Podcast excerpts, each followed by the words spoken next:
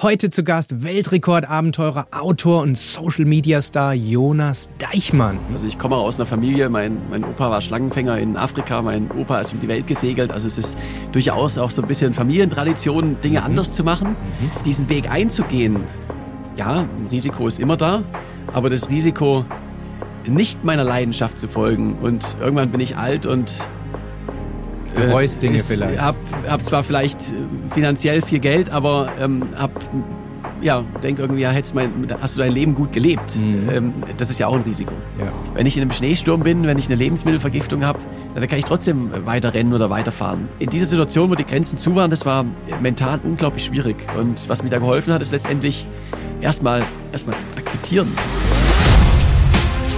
Hey, Chris Sorell hier und das ist dein Podcast über das Auf und Ab des Lebens.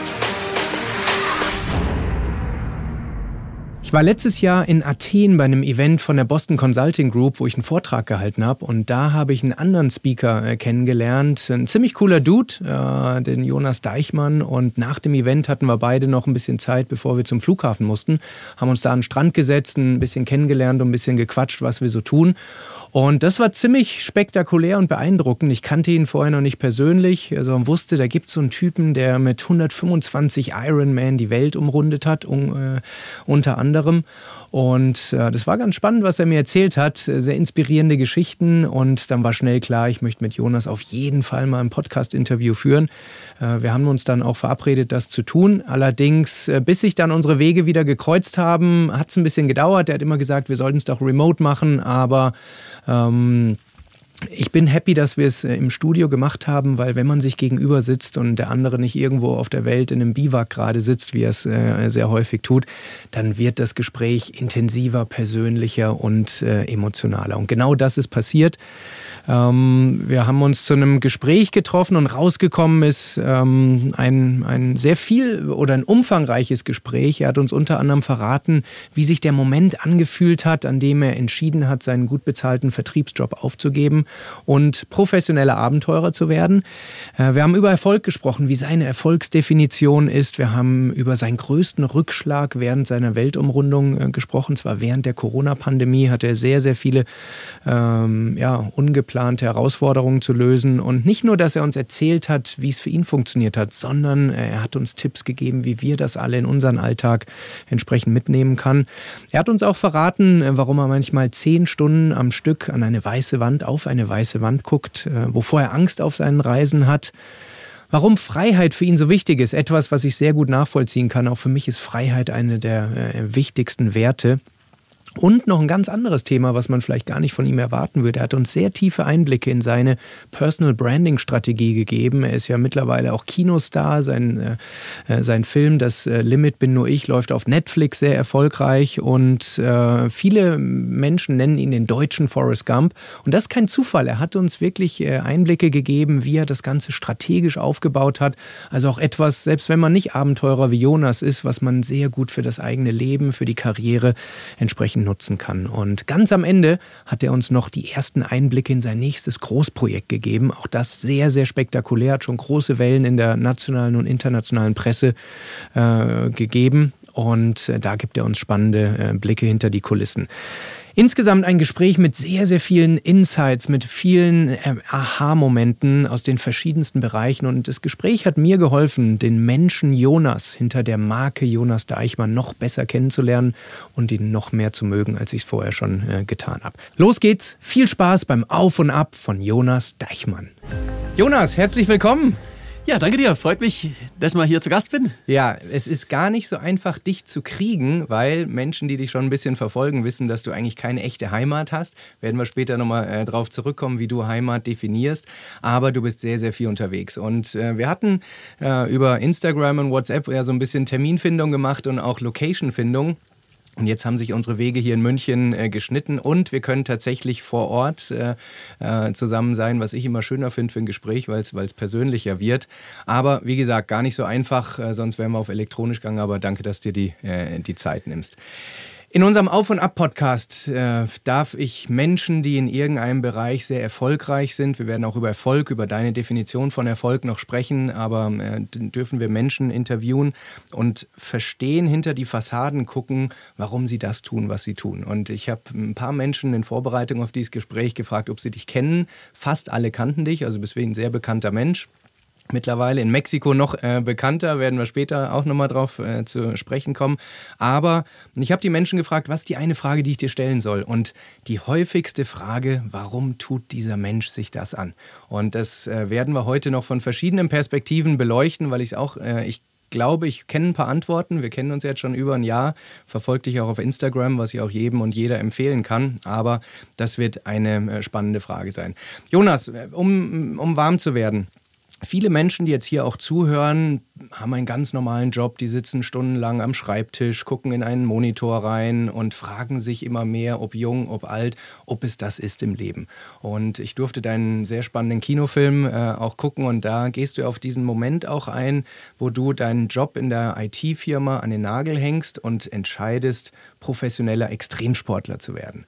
Nimm uns doch mal in diesen Moment oder in diese Phase, in diese Tage mit, was dich da bewegt hat und wie du dann letztendlich zu dieser Entscheidung gekommen bist. Also die, die Entscheidung, dass ich irgendwann meinen eigenen Weg gehe, mich selbstständig mache, auf welche Art und immer, das habe ich schon während dem Studium getroffen. Mhm. Also ich komme aus einer Familie, mein, mein Opa war Schlangenfänger in Afrika, mein Opa ist um die Welt gesegelt. Also es ist durchaus auch so ein bisschen Familientradition, Dinge mhm. anders zu machen. Mhm. Und äh, ich habe dann im Ausland International Business studiert und danach, ähm, ja, ich bin, ich plane schon Dinge voraus. Und äh, mir war klar, jetzt gehe ich erstmal nach Deutschland zurück, arbeite auch bewusst im, im Softwarevertrieb. Mhm. Vertrieb muss man lernen, wenn man selbstständig werden muss, ja. möchte. Und ähm, lege ein bisschen Geld auf die Seite, um dann mich hatte ganz verschiedene Ideen, selbstständig zu machen. Mhm. Und Möchtest du mal erzählen, was so auf deiner Shortlist war? Also wichtig für mich war immer, ähm, ortsunabhängig zu sein. Mhm. Also ich hatte ähm, einfach ja, ganz viele verschiedene Ideen, denen man letztendlich dann äh, digital von wo auch immer arbeiten kann. Mhm. Und das Entscheidende war, ähm, es kam dann das Oktoberfest und äh, mein damaliger Chef hatte ein bisschen viel getrunken und ich habe ihm erzählt, ich würde gerne Weltrekord machen und er hat gemeint, ja, das ist fantastisch, äh, Jonas, ich sponsor dich. Mhm. Und ich bin also in meinen ersten Weltrekord gegangen, ähm, noch aus einem ähm, Angestelltenverhältnis heraus. Ich war freigestellt und habe es bezahlt bekommen. Mhm. Und während dem Projekt äh, bin ich durch Eurasien gefahren, 14.000 Kilometer in 64 Tagen mit dem Fahrrad. Mhm. Da wurde mir klar, ich erlebe jetzt einfach jeden Tag irgendwas. Es ist so spannend. Das ist die, das ist die Chance. Ähm, das ist genau das, was ich machen möchte. Mhm. Ich habe vorher auch gewusst, ich möchte Abenteurer werden, aber jetzt habe ich die, die Möglichkeit gesehen, jetzt könnte der richtige Zeitpunkt sein und mhm. jetzt, jetzt muss ich es einfach machen. Mhm. Und mir war damals nicht klar, äh, also jetzt verdiene ich ja da auch ganz gutes Geld mit und lebe da sehr gut davon, aber ja. ich bin, muss man auch sagen, habe auch habe auch Glück gehabt, habe vieles richtig gemacht, bin aber ähm, einer von äh, ganz, ganz wenigen, die diesen Level ähm, erreichen, muss man auch ganz klar sagen. Also statistisch gesehen war das, äh, ist da viel zusammengekommen. Mhm. Daher, ich habe mir gedacht, ja, mit verschiedenen Dingen, irgendwie werde ich einen Weg finden, wie ich davon leben kann. Ähm, ich muss es jetzt einfach, einfach versuchen. Mhm. Und da habe ich nicht gezögert, das habe ich einfach gemacht. Am, am Ende, äh, wenn man im Softwarevertrieb gearbeitet hat und äh, nach zwei Jahren merkt, okay, das als Profi-Abenteurer verliert, funktioniert nicht. Naja, auf meinem Lebenslauf würde dann Motivationsredner und ähm, Weltrekordler stehen. Da, da, kann ich auch wieder zurück in den Vertrieb. Also, Schadet das, auch nicht, oder? Das Risiko war, war, war für mich, äh, das ist der entscheidende Punkt. Ähm, man denkt immer, ja, aber deine Altersvorsorge, ähm, jetzt gehst du da aus dem Job raus in, und machst dich selbstständig. Ähm, so ein Risiko. Und äh, nein, das Risiko, es nicht zu tun, wäre viel, viel höher, weil mhm. ähm, die Chance, sowas äh, zu machen, kommt eben nicht so oft und, und zurück hätte ich jederzeit gekonnt. Ja. Und jetzt hast du, wie ich finde, zwei ganz spannende Dinge äh, angesprochen. Das, das Risiko, die Risikoeinschätzung. Weil nach meiner Erfahrung überschätzen die Menschen den Worst Case und unterschätzen den Best Case. Und jetzt kann man natürlich sagen, beim Jonas hat alles geklappt, im Nachhinein kann man immer schlauer sein. Aber das, was du sagst, wenn es nicht geklappt hätte, dann hättest du nach zwei, drei Jahren oder was auch immer deine Runrate äh, letztendlich ist, wieder fast dahin gehen können, wo du gewesen bist. Das heißt, das Risiko ist monetär gesehen gar nicht so groß, wie viele Menschen denken. Aber Du sprichst es gerade an, äh, viele Menschen tun es ja doch nicht, weil sie Ängste haben. Und ich glaube, du hast einen riesen Vorteil, weil ob man es wahrhaben will oder nicht, das, was man aus dem Elternhaus mitbekommt, an Werten, an Glaubenssätzen etc., hat eine sehr große Auswirkung auf solche Lebensentscheidungen. Und viele Eltern würden sagen, Schuster, bleib bei deinen Leisten, mach was Anständiges. So, und du hast jetzt berichtet, du hast eine ganz andere Prägung bekommen. Würdest du das als, als Vorteil sehen in deiner Situation? Ähm, definitiv. Also, wo ich dann auch gesagt habe, ähm, Softwarevertrieb ist äh, eine Branche, da hat man verdient man gut und hat auch sofort einen neuen Job. Also es ist ein absoluter Arbeitnehmermarkt. Mhm. Und äh, meine Eltern gesagt, also ich werde jetzt Profi-Abenteurer und äh, ich habe das erste Jahr äh, unter 10.000 Euro Umsatz gehabt. Mhm. Also es ist, hat, dauert einfach, bis man da erfolgreich ist. Da mhm. hätten die meisten Eltern gesagt, sag mal, ähm, spinnst du? Mhm. Und äh, meine Eltern haben gesagt, äh, super, mach das, folge deiner Leidenschaft, äh, wir unterstützen dich. Und ja. das hat einen extremen, äh, das ist eine extreme Unterstützung. Mhm. Und ich möchte auf eine Sache zu sprechen kommen, ähm, und zwar das Thema Risiko, hast du nochmal gesagt. Ja. Und ähm, die Frage ist ja, was möchte man im Leben, äh, was ist, äh, was ist Erfolg im Leben? Mhm. Und ähm, für mich ist es einfach ein, Geld ist ein Teil davon. Also mhm. absolut. Ich möchte auch nicht in der Straße leben. Also Geld verdienen ist wichtig, aber es ist halt auch nicht alles. Am Ende ist es ein, ein erfülltes Leben. Wie definierst Und, du Erfolg für dich? Ja, also ein erfülltes Leben. Und mhm. das hat ganz, ganz viel damit zu tun, seiner Leidenschaft zu folgen. Mhm ähm, Ziele zu haben. Also ich würde jetzt ähm, als Radsportler ähm, mein Leben einfach auf Radreise gehen. Das fände ich ein paar Monate spannend und mhm. dann einfach ähm, ohne Ziel um die Welt radeln. Mir würde ja sowas von langweilig werden. Also mhm. ich, ich brauche mir ehrgeizige Ziele zu setzen, die für mich für persönlich wichtig ist und äh, das zu lernen, um da hinzukommen und äh, das dann zu erreichen, das ist äh, unglaublich spannend. Mhm. Und ähm, genauso bin ich jetzt auch Unternehmer, auch super spannend. Mhm. Und diese Selbstbestimmtheit, äh, selber auszuwählen, was mache ich mit meinem Leben, äh, das mit Leidenschaft zu tun und äh, dann am Ende damit auch monetär erfolgreich zu sein, das ja. ist für mich äh, perfekt. Mhm. Und ich sage auch bewusst, monetär ist nicht der erste Punkt. Ja. Und daher das Risiko, ähm, diesen Weg einzugehen, ja, ein Risiko ist immer da, aber das Risiko, nicht meiner Leidenschaft zu folgen und irgendwann bin ich alt und Bereust Dinge äh, vielleicht. Hab, hab zwar vielleicht äh, finanziell viel Geld, aber ähm, hab, ja, denk irgendwie, ja, hättest mein, hast du dein Leben gut gelebt. Mhm. Ähm, das ist ja auch ein Risiko. Ja. Du hast gerade implizit, ohne es zu erwähnen, schon über Freiheit gesprochen. Das ist ein Wert, den wir beide sehr schätzen. Da würde ich in ein paar Minuten gerne noch mal äh, tiefer drauf eingehen. Aber lass uns mal kurz noch mal beim Thema Erfolg bleiben. Ähm, was war in den letzten fünf Jahren, so seit deiner Entscheidung, wirklich äh, all in zu gehen, Extremsport, für dich persönlich der größte Erfolg in deiner persönlichen Definition? Du hast ganz viele Highlights gehabt, aber was wäre so dein größter Erfolg? Also definitiv natürlich ähm, auf dem Papier der Triathlon rund um die Welt. Und vom Gefühl her nicht auf dem Papier? Ähm, vom Gefühl her die Gesamtsituation. Mhm. Nimm da, da mal tiefer er, rein. Da hat der Triathlon und die Welten äh, einen großen einen Teil daran auf jeden Fall, weil damit habe ich auch den, den Durchbruch geschafft. Mhm. Ähm, aber für mich der größte Erfolg ist, dass ich es ähm, geschafft habe, ich bin jetzt 36, das hat, ähm, ich habe 2017 habe ich mich selbstständig gemacht, also in einer relativ äh, kurzen Zeit ähm, habe ich es geschafft, äh, genau das Leben zu führen, was ich haben möchte. Mhm. Und ähm, das bedeutet, ich bin Unternehmer. Ich halte Vorträge bei DAX-Vorständen mit, was super spannend ist. Also auch diese Perspektive ist äh, richtig toll. Ja. Erlebe meine, meine Abenteuer, die ich äh, selbstbestimmt entscheiden kann, was ich mache und ja. ähm, verschiebe meine Grenzen auch in dem Bereich. Und mhm. ähm, beides ist spannend. Mhm. Und ähm, dazu sind meine Projekte extrem erfolgreich und ich bin in einer Situation, wo ich selber entscheiden kann, was mache ich nächstes Jahr, was mache ich übernächstes Jahr? Mhm. Ähm, bin ich gerade so glücklich, wie es ist, oder muss ich irgendwas verändern? Mhm. Ähm, ich habe ein komplett selbstbestimmtes Leben und ja. ähm, das ist das, was für mich der größte Erfolg ist. Okay, kann ich komplett nachvollziehen und inspiriert wahrscheinlich auch viele Menschen ähm, da draußen. Jonas, ich bespreche oder ich, ich diskutiere mit vielen Menschen, die Erfolg in ihrem Leben haben, wann eigentlich der Zeitpunkt ist, wo der Erfolg sich am besten anfühlt. Es gibt ja jetzt mal rein theoretisch verschiedene, äh, verschiedene Phasen. Das eine ist, wenn man auf dem Weg dahin ist, aber noch gar nicht klar ist, ob es überhaupt erfolgreich wird. Dann, wenn man näher dran kommt, kommt so die Phase, wo man sagt, ja, es ist sehr wahrscheinlich, aber ganz sicher kann ich mir noch nicht sein. Dann kommt der, der Teil, wo man wirklich den Erfolg fühlt, in dem Moment ist es so, oder erst später in der Nachbetrachtung. Und das Ganze hat ja mit Chemie im Gehirn auch zu tun, mit Serotonin, Dopamin, Adrenalin etc. Wann würdest du sagen, wenn du einen bestimmten Erfolg, jetzt gerne auch einen sportlichen Erfolg oder so empfindest, wann ist für dich von diesen vier Phasen der intensivste, wo du sagst, da bin ich komplett im Flow, das ist der schönste Moment? Das ist die Anfangsphase, ganz klar. Okay. Ähm, damit meine ich jetzt, ich nehme jetzt mal das Projekt vom Triathlon rund um die Welt. Mhm.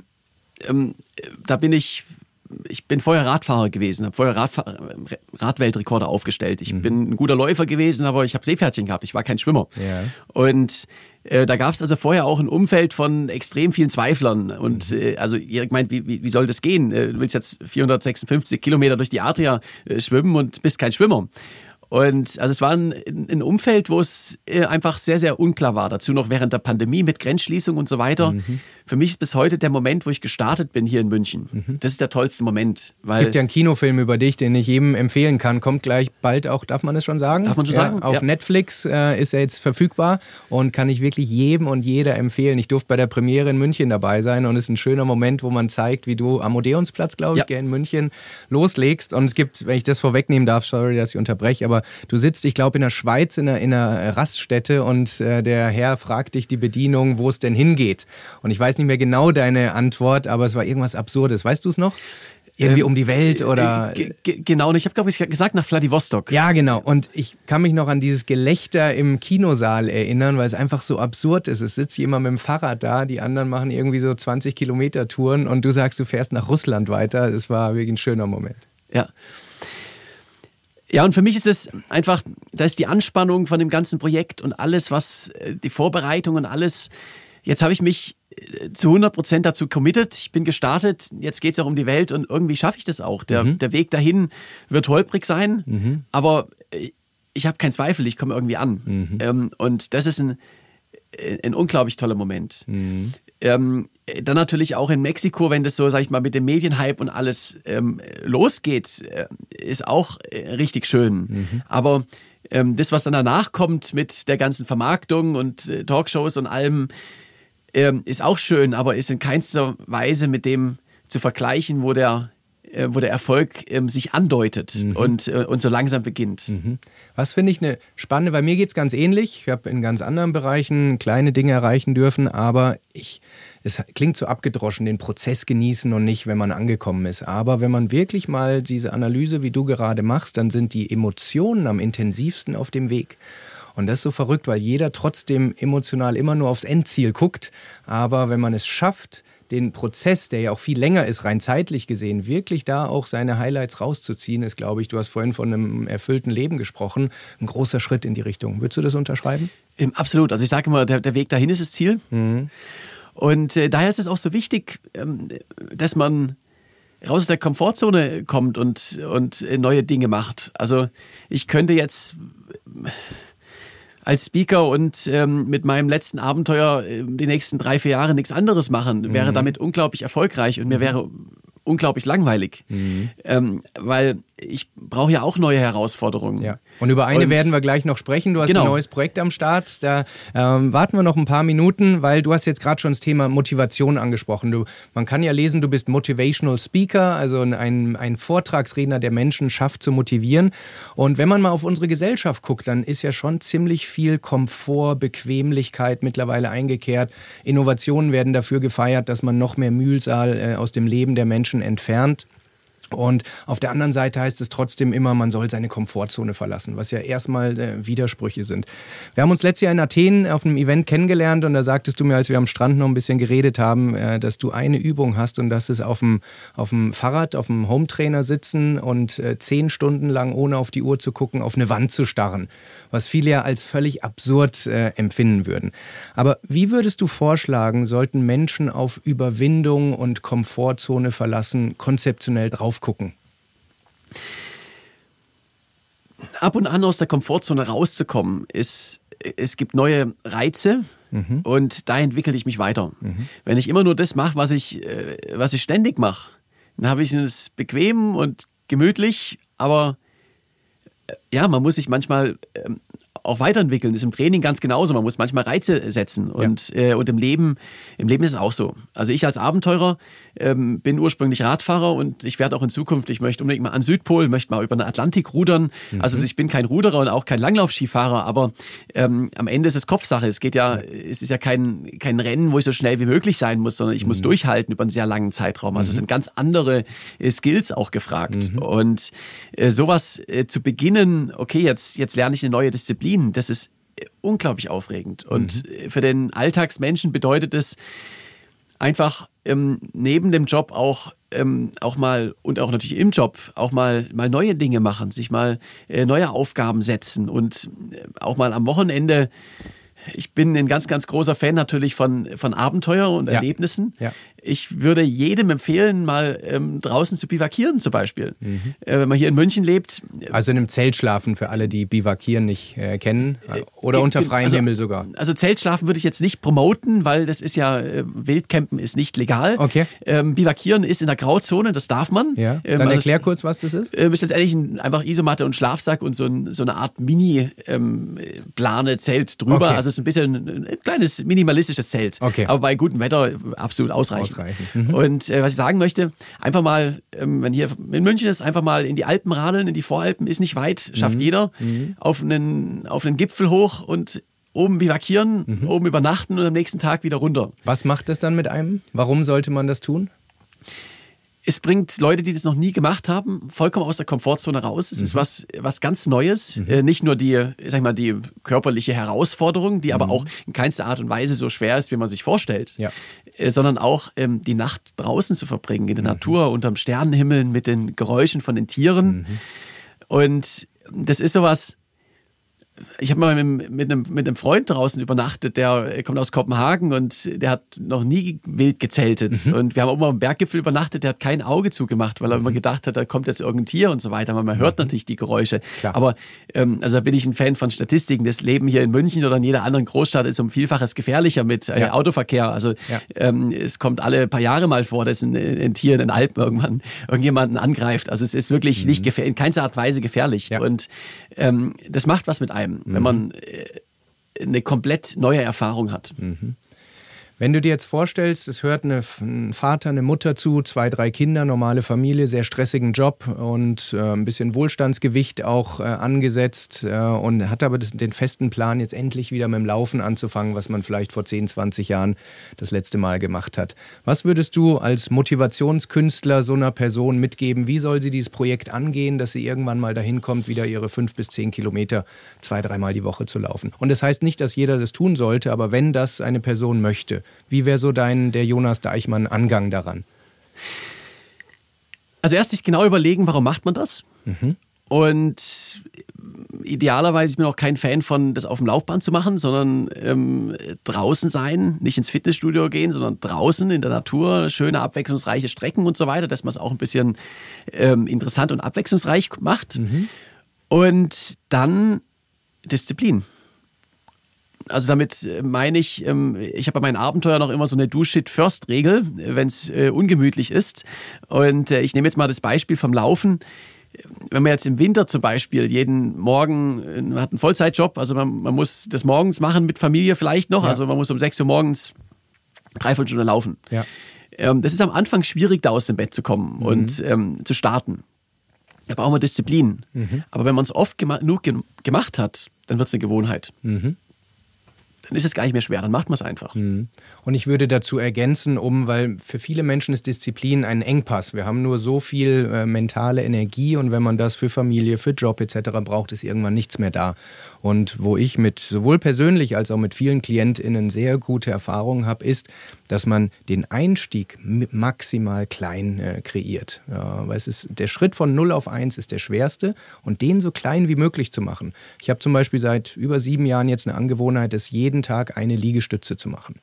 So, es klingt erstmal banal, du lächelst auch. Manchmal sind es 50, manchmal sind es 100, aber nie weniger als eine. Als ich Corona hatte, war es eine. Das heißt, ich bin im Momentum geblieben. Dieser Moment, wo man erst auf die Knie geht, dann die Handflächen aufsetzt und einmal pumpt. Das ist so einfach, dass ich es immer tue. Und das muss nicht jeder so machen, aber von der Idee her ist, wäre meine Empfehlung, nicht gleich mit dem Ziel 45 Minuten zu starten und sich durchzukämpfen, sondern wirklich mit fünf Minuten zu starten oder mit sieben und dann auf acht, auf neun, auf zehn. Denn wir haben ja Zeit. Äh, Menschen sind aus meiner Perspektive oft zu ungeduldig und dann kommen sie mit guten Neujahrsvorsätzen, kämpfen sich für vier Wochen durch und Mitte Februar, Anfang März sind sie schon wieder vorüber, weil es zu hart und zu anstrengend ist. Weißt du, was ich meine? Ja, ist ein, ein, sehr guter Punkt. Also ich möchte schon sagen, wenn jemand jetzt 50 äh, Liegestützen machen äh, möchte, dann kann er das auch. Mhm. Aber ich stimme dir vollkommen zu in dem Punkt, ähm, in eine Routine und eine Regelmäßigkeit reinzubekommen. Und wenn man das jetzt 45 äh, Minuten laufen, irgendwann ja nicht mehr, es nicht mehr schafft äh, oder nicht mehr möchte, ähm, sich die, einfach das Ziel zu setzen, ist jeden Tag oder fünfmal die Woche zu machen mhm. und ähm, dann lieber nur eine Viertelstunde mhm. und dafür aber halt jeden Tag, weil, ja. weil das, das Entscheidende ist, worauf ich noch hinaus möchte, ist, wenn man es oft genug gemacht hat, die Routine, dann ist es auch nicht mehr schwer. Absolut. Dann, dann macht man es einfach. Und da muss man hin, sich positive Gewohnheiten schaffen. Und das nicht nur Einbildung, es lässt sich ja ähm, auch unterm Gehirnscanner äh, messen. Also wenn wir Dinge häufig machen, dann gibt es neue neuronale Verknüpfungen und dann entsteht so ein, so ein Trampelpfad. Und je, je häufiger der durchlaufen wird, je öfter wir es machen, desto leichter ist es wieder abzuspulen. Für die meisten Menschen, die zuhören, ist Zähneputzen relativ einfach. Keine Überwindung, keine, keine Disziplin. Aber Zahnseide nutzen, ist für viele schon eine andere Diskussion, weil die Motorik noch nicht äh, wirklich neuronal verschaltet ist und man nicht diese Routine hat. Und deshalb meine Empfehlung für alle, die zuhören und irgendwas wirklich anfangen wollen, startet so klein wie möglich, auch wenn es absurd ist. Ich habe wirklich KlientInnen, die sehr beschäftigt sind, die gehen manchmal für sieben Minuten joggen in der Mittagspause. Weil wenn sie es nicht so kurz machen würden, würden sie es gar nicht tun. Und lieber du bleibst im Rhythmus und machst sieben Minuten, denn dann am Wochenende, wenn du in der Woche im Rhythmus warst, wieder auf eine halbe, dreiviertel Stunde zu gehen, ist viel einfacher, als wenn du vier Wochen gar nichts gemacht hast. Und das ist etwas, was nach meiner Erfahrung wirklich für Normalos, für Menschen wie mich, ich wollte sagen, wie du und ich, aber du bist in der Situation einfach ein anderer Mensch, wenn ich das so sagen darf, im positiven Sinn. Das ist eine Möglichkeit, um einfach mal ins Tun zu kommen. Und ähm, dann kann man sich von Menschen wie dir inspirieren lassen, dass äh, nur du das Limit bist, ja der Titel von deinem äh, letzten Buch, äh, was ich auch jedem sehr, sehr empfehlen kann. Du hattest gerade noch angesprochen, mit, ähm, dass ich auch vor der weißen Wand trainiere. Ja. Und jetzt habe ich gerade gesagt, ähm, am liebsten äh, natürlich draußen und nicht im Fitnessstudio. Also es widerspricht dich ein bisschen. Löst es auf. Ähm, genau. Und dazu muss ich sagen, ähm, ich trainiere sehr, sehr selten im Fitnessstudio. Ich bin fast immer draußen, weil ich bin ein Fan von Sport sollte an der frischen Luft sein, mhm. hat einen viel, viel höheren Effekt. Mhm. Aber bei mir geht es ja bei meinen Abenteuern um, äh, um Durchhalten. Ja. Für mich ist 95 Prozent Kopfsache. Ja. Ich muss körperlich fit sein, aber ich muss jeden Tag aufs Neue aufstehen und sagen, ja, ich habe Lust, Marathon zu rennen oder ja. 200 Kilometer zu radeln. Ja. Und da hat extrem viel, also es Disziplin und es geht auch darum, mich mit mir selbst beschäftigen zu können. Mhm. Und daher mache ich nicht oft, aber so zwei, drei Mal im Jahr diese Übung, dass ich mhm. mein Fahrrad auf einen, auf einen Home Trainer vor eine mhm. weiße Wand stelle. Mhm. Auch keine Musik, kein Radio, kein Fernsehen, nix. Einfach nur ich und die Wand und in zehn Stunden klingelt der Wecker. Und äh, da lerne ich einfach, ja, durchzuhalten. Was passiert in dieser Zeit in deinem Kopf? Ohne jetzt jeden einzelnen Gedanken zu erzählen, aber welche Phasen durchlebt man in so einem, in so einem 10-Stunden-Experiment? Äh, also ich habe auch beides schon ausprobiert. Einmal, ähm, der Wecker steht vor mir und mhm. ich sehe, äh, wie lange ich noch habe. Mhm. Und einmal ohne. Okay. Das sind zwei komplett andere Erfahrungen. Ja. Weil, also wenn man mit, dann also ich, man denkt immer so, ah, noch, wenn man jetzt bei, bei vier Stunden ist, dann ah, nur noch eine Stunde bis zur Halbzeit. Mhm. Dann hat man über fünf, na, jetzt habe ich schon mehr als die Hälfte geschafft. Mhm. Und also man setzt sich diese kleinen Zwischenziele. Mhm. Ist schon ein bisschen, man, man lügt sich praktisch selber an, weil man immer sagt, ja, äh, nur noch, also wenn man vier Stunden hat, dann sind noch 60 Prozent. Also es ist noch, ist noch ein Stückchen. Und man sagt sich trotzdem, nach noch eine Stunde, dann habe ich die Halbzeit, dann ist es nicht mehr weit. Also ja. man tut sich so Mini-Ziele Mini setzen. Ja. Und äh, wenn man wenn das, du keine Uhr hast? Dann verliert man irgendwann das Zeitgefühl. Okay. Und das ist viel, viel schwerer. Mhm. Also es ist am Anfang einfacher, weil man am Anfang nicht daran erinnert wird, ähm, hey, du hast erst eine Stunde geschafft und neun kommen noch. Ja, aber du kannst nicht pacen, gell, weil du nicht weißt, wo die Ziellinie ist. G genau, und das ähm, irgendwann weißt du nicht mehr, bin ich jetzt sieben Stunden unterwegs, bin ich jetzt acht Stunden unterwegs oder, oder sind es schon neuneinhalb? Du, du weißt es nicht mehr. Mhm. Und so dieses Gefühl, nicht zu wissen, wie lange es noch geht, mhm. das ist extrem schwierig. Mhm. Wir haben jetzt, wir sprechen ja über Auf und Abs und wir haben ganz viel jetzt Aufs kennengelernt, äh, sprechen wir später auch noch drüber. Aber wenn du jetzt sagst, in den letzten fünf Jahren in deinem neuen Leben als Abenteurer, Unternehmer etc., was würdest du sagen, war der, der tiefste Punkt, der größte Rückschlag?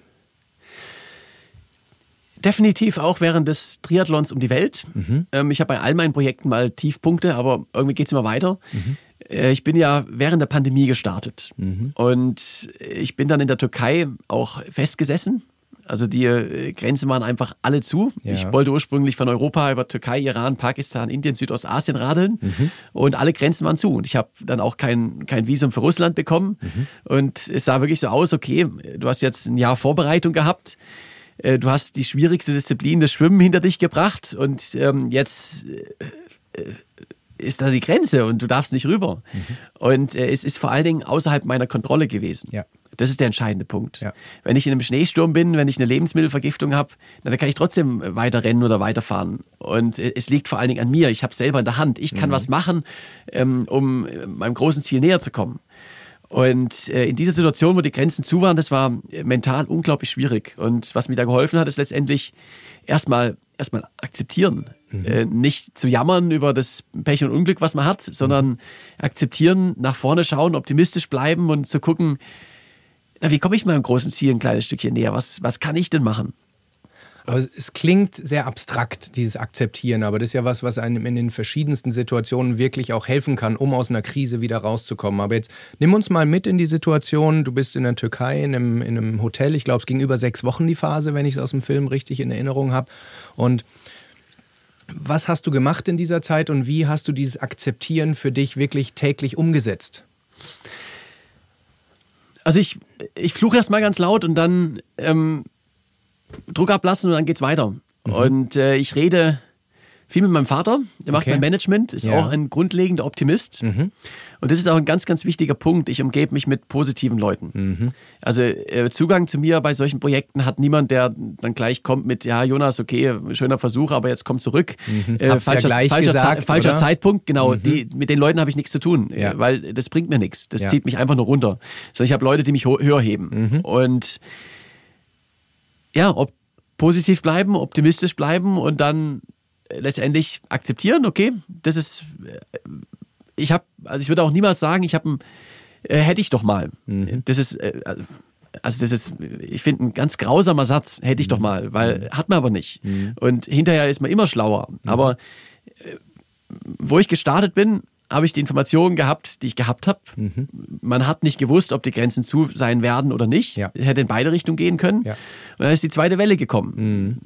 Hätte so sein können, hätte es nicht so sein können, ich habe es nicht gewusst. Mhm. Ich habe mich entschieden mit den Informationen, äh, die ich hatte und dazu stehe ich auch. Und ja. hinterher jammer ich nicht, ähm, oh, war eine dumme Entscheidung, sondern äh, ich akzeptiere es, das habe ich gemacht und ähm, jetzt habe ich eine neue Situation. Was ist denn das Beste, was ich daraus machen kann? Mhm. Und wie lange hättest du dir noch Zeit gegeben? Nach sechs Wochen irgendwann durftest du weiter. Hattest du einen festen Zeitplan oder hast von Tag zu Tag gedacht? Wie, wie war die Zeit da? Also es war ja zum Glück kein Geschwindigkeitsrekord, sondern mhm. letztendlich ein Triathlon einmal um die Welt. Mhm. Und ich wollte es natürlich sportlich machen, aber ähm, wenn ich jetzt ein, zwei Monate warten muss, dann, dann ist es so. Mhm. Ich habe an Alternativen natürlich gearbeitet und äh, ja, habe da einfach mit, mit viel Vitamin B dann auch ähm, ein Sportvisum nach, äh, für Russland mhm. bekommen und eine so eine Einreisegenehmigung, weil auch mhm. die, die Landgrenzen waren alle zu. Mhm. Also es war vor dem Krieg, muss ich dazu sagen. Du hast gerade viel über Positivdenken gesprochen und es gibt ja so auch Kritiker, die sagen, alles schön reden bringt, bringt ja auch nichts. Ähm, und dazwischen ist ja irgendwo die Wahrheit. Ähm, jetzt habe ich persönlich ne, vor zwei, drei Jahren mit über ein paar Zufälle ein, ein, eine Erleuchtung gehabt, wenn ich es mal so sagen darf. Und zwar, dass die eigene Erwartungshaltung wahnsinnig großen Einfluss auf fast alles hat. Und es gibt zwei zwei Extreme und da würde mich deine Meinung interessieren, welche für dich besser funktioniert. Die eine ist, dass man sagt, man hat extrem hohe Erwartungen an sich, um die Messlatte hochzusetzen und das als Fixpunkt zu nehmen und auch daran zu riskieren, dass man ständig ein bisschen unzufrieden ist, aber im Ergebnis zieht man sich weit nach vorne. Die andere Richtung wäre, dass man sagt, ich habe gar keine Erwartungen und alles, was darüber hinaus ist, macht mich erstmal glücklich. Und aus diesem Glücksmoment her entwickle ich meine Höchstleistung, aber fühle mich nicht immer latent wie ein Loser, sondern ich fühle mich immer eher wie ein Gewinner. Wie guckst du auf so eine Diskussion und was funktioniert für dich gut, vor allem dann, wenn du ein Projekt am Laufen hast? Also es ist definitiv äh, keins der beiden Extreme, mhm. tendenziell aber eher bei der ersten Variante. Okay. Also ich bin Fan realistische, aber ehrgeizige Ziele. Mhm. Weil sonst erreiche ich auch nicht mein, mein volles Potenzial. Mhm. Wenn ich ähm, davon äh, immer erstmal tief stapel und mir mhm. niedrige Ziele setze, äh, dann werde ich auch nichts erreichen. So einfach ist es. Mhm. Ich habe die Erfahrung gemacht, ähm, ich bin bei all meinen, meinen, meinen Radsportprojekten interessanterweise, mhm. also Panamerika zum Beispiel, 23.000 Kilometer. Und ich bin Krass. an dem Abend angekommen, wo ich mir vorgenommen habe. Ja der Lauf durch Mexiko, 120 Marathons, 117 mhm. Tage. Es war genau wie geplant, Sonnenuntergang wie angekommen. Mhm. Äh, weil das war mein Ziel. Mhm. Ich bin nicht schneller als mein Ziel. Mhm. Weil äh, es ist so hart, äh, ich muss äh, Überstunden machen und so weiter. Wenn ich einen Puffer hinten raus habe, na dann, dann sitze ich keine 14, 15 Stunden die letzte Woche jeden Tag im Gegenwind auf dem Fahrrad, mhm. weil ich muss es ja nicht. Mhm. Das heißt, wenn ich mir sowieso schon mal tief stapel und ein, ein, lockeres Ziel setze, dann ja, nehme ich mir am Ende auch, auch den kompletten Druck raus. Und mhm. äh, ein bisschen Druck braucht man auch, also mhm. im, im Rahmen. Also das mhm. heißt, äh, ja, man braucht schon ehrgeizige Ziele, definitiv. Mhm. Und wenn du jetzt mal den Zeitrahmen in deinem Leben ein bisschen größer fasst, also nicht nur die letzten fünf Jahre, sondern wirklich auch weiter in die Vergangenheit gehst, was ist so persönlich gesehen dein, dein Tiefpunkt, wo du sagst, da warst du wirklich am Boden emotional oder in, in welcher Dimension auch immer? Also der, der schwierigste Punkt für mich war sicherlich äh, definitiv bei dem Projekt in der Türkei, wenn es einfach man nicht sieht, wie es weitergeht. Mhm. Und dann auch die Entscheidung, was, was macht man jetzt nach dem Studium zum Beispiel? Mhm. Also, dass man einfach so viele Optionen hat mhm. und man muss sich jetzt für eine entscheiden. Ja. Und äh, bis man dann äh, Optionen alleine machen ja auch nicht glücklich. Im, im, im mhm. Gegenteil, glücklich mhm. ist, wenn du sicher bist, du hast die richtige getroffen. Ja. Und äh, da zu entscheiden, was will ich machen ja. und sich darauf voll einzulassen, ähm, das ist was, wo man ähm, ja durchaus auch äh, Schwierigkeiten hat. Mhm. Und was würdest du gerade jungen Menschen jetzt, die genau an diesem Punkt sind, Berufswahl, ob nach dem Studium, nach der Ausbildung oder auch mit dem Job nicht zufrieden, was würdest du ihnen empfehlen? Eher Bauchgefühl, eher ähm, ja, ganz objektives Kriterienset. Äh, wie gehst du an so eine Entscheidung? Was kannst du Menschen empfehlen? Eine Mischung aus beiden. Ähm, ich bin ein sehr rationaler Mensch, das heißt, meine langfristigen Pläne, da überlege ich mir genau, wie komme ich, was ist mein großes Ziel? Mhm. Also ich überlege mir auch, ich weiß, es kommt auf anders, aber ich brauche ja eine Vision. Mhm. Also ich überlege mir durchaus, wo möchte ich in zwei Jahren sein, wo möchte ich in fünf Jahren sein, weil wenn ich das nicht tue, dann renne ich ja gar nicht in die richtige Richtung. Mhm. Und äh, die Vision kann sich verändern, das ist absolut, absolut okay. Und da muss man nachsteuern. Aber ja. man braucht schon eine grobe Richtung. Ja. Der Weg dahin ist nicht direkt, der geht zickzack. Mhm. Aber man muss schon gucken, dass man so grob in die richtige Richtung mhm. unterwegs ist. Mhm. Und trotzdem würde ich mich niemals gegen meine Intuition und mein Bauchgefühl stellen. Mhm. Wenn ich aus irgendeinem Grund Gefühl hab, das Gefühl habe, äh, das ist jetzt nicht richtig, das ist jetzt nicht der richtige Job oder das sollte ich jetzt nicht machen, dann würde ich das auch, auch niemals tun. Also Hattest du kurzfristig, du hast sehr viele Anfragen, jetzt etwas, wo du nicht vorab schon abgebrochen hast, sondern vielleicht schon die ersten Schritte gegangen bist und gesagt, nee, das fühlt sich nicht richtig an, hier gehen wir jetzt nicht weiter? Also ich habe es äh, vor allen Dingen oft, wenn auf meinen Projekten, wenn mhm. ich irgendwie das Gefühl habe, bei einer Route zum Beispiel, mhm. wenn ich das Gefühl habe, okay, das ist jetzt keine gute Idee. Mhm. Und ich weiß auch gar nicht so richtig, wieso. Mhm. Aber ähm, das ist, man nimmt ja auch äh, so viel mehr wahr, als man eigentlich weiß. Absolut. Und das kann im Unterbewusstsein sein, ich habe irgendwas aus dem Augenwinkel gesehen und äh, da würde ich, und ich weiß es gar nicht, aber. Was du vielleicht schon mal woanders gesehen genau. hast, gelernt hast, aber genau. es gar nicht bewusst wahrnimmst. Ja. Absolut. Mhm. Genau, und da, also daher Intuition ist unglaublich wichtig. Mhm. Und ja, in, in, in Entscheidungen im, im, Job, im Leben ist es ja genauso. Also es ist äh, eine Mischung aus beiden. Mhm. Rational fürs, fürs Große und Ganze, da sollte, ist einfach unglaublich wichtig, mhm. eine Vision zu haben und aber äh, ja, Intuition für, für die, die spontanen Entscheidungen, ja, da darf man sich niemals gegen stellen. Und es gibt auch zwischen den beiden Elementen, die du gerade beschreibst, physiologische und psychologische Verbindungen. Das heißt ja immer so schön, eine Nacht drüber schlafen. Jetzt beschäftige ich mich, wie du weißt, ja viel mit Schlafen, aber man kann das wirklich auch äh, nachweisen. Deshalb meine Empfehlung wäre, wenn Menschen etwas Zeit haben, um eine gute Entscheidung zu treffen, sich erstmal mit allen möglichen Argumenten zu füttern, alle möglichen Perspektiven von Experten, von welchen Recherchen auch immer. Und wenn man dann eine Nacht drüber schläft, dann passiert gerade in der REM-Schlafphase, wo äh, verschiedene verschiedene Gehirnareale sich neu verknüpfen, passieren spannende Dinge. Und wenn man dann aufwacht, dann hat man oft diesen Aha-Moment. Der kann unter der Dusche, beim Rasieren oder bei irgendwas nicht beim drüber nachdenken sein, ja. beim Spazierengehen. Das empfinden manche Menschen dann, dass es vom Himmel fällt oder von irgendwo, aber das hat wirklich neurophysiologische Grundlagen. Und äh, wenn man sofort entscheiden muss, kann man nur das Bauchgefühl, auch wenn man mindestens acht bis zwölf Stunden Zeit hat, dann kann man die beiden Elemente, die du gerade beschreibst, wunderbar auch äh, verknüpfen und dann wahrscheinlich zu einer ganz guten Entscheidung, äh, die auf der eigenen Erfahrung, auf der eigenen Vita basiert und aber auch auf Einflüssen, äh, auf Meinungen von anderen super spannender Punkt und würde ich auch 100% zustimmen. Ich will noch hinzufügen, wenn ich wichtige Entscheidungen habe im Leben, mhm. ähm, ich schlafe auch erst immer eine Nacht, definitiv.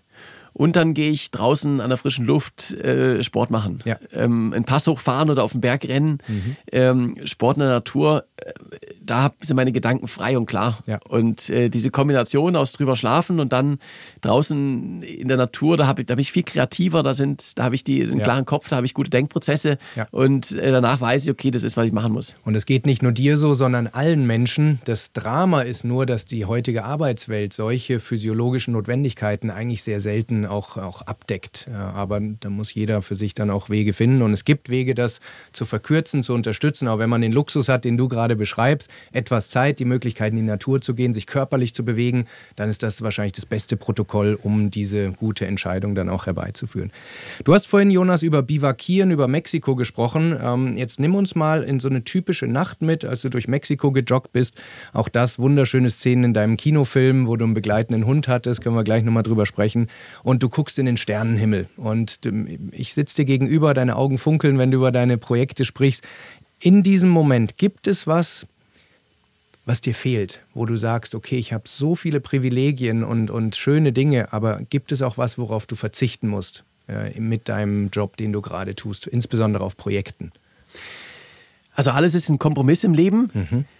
Ich bin für mich ist es der schönste Job der Welt. Mhm. Ich würde persönlich für nichts tauschen. Mhm. Das sage ich mit meinem vollen Herz. Aber wenn du eine Sache Und, noch drauflegen könntest, äh, ergänzen könntest, was wäre das? Äh, schwierig ist natürlich, sage ich mal, wenn ich immer auch so lange unterwegs bin äh, mit, äh, mit Familie, mit äh, Freunden, etc. Also mhm. das äh, Sozialleben, wenn man unterwegs ist für 14 Monate, ist, eine, ist ein bisschen schwierig. Ja. Klar, also es ist ein Kompromiss, den man einfach eingeht. Mhm. Und wenn du jetzt sagst, bisschen schwierig, nimm uns da mal mit. Ist es überhaupt möglich, Kontakt zu halten? Zu wem hältst du Kontakt auf den wichtigsten Projekten? Kann man eine Partnerschaft führen in so einer Zeit? Wie, wie lebt Jonas Deichmann als Privatperson, als sozialer Mensch?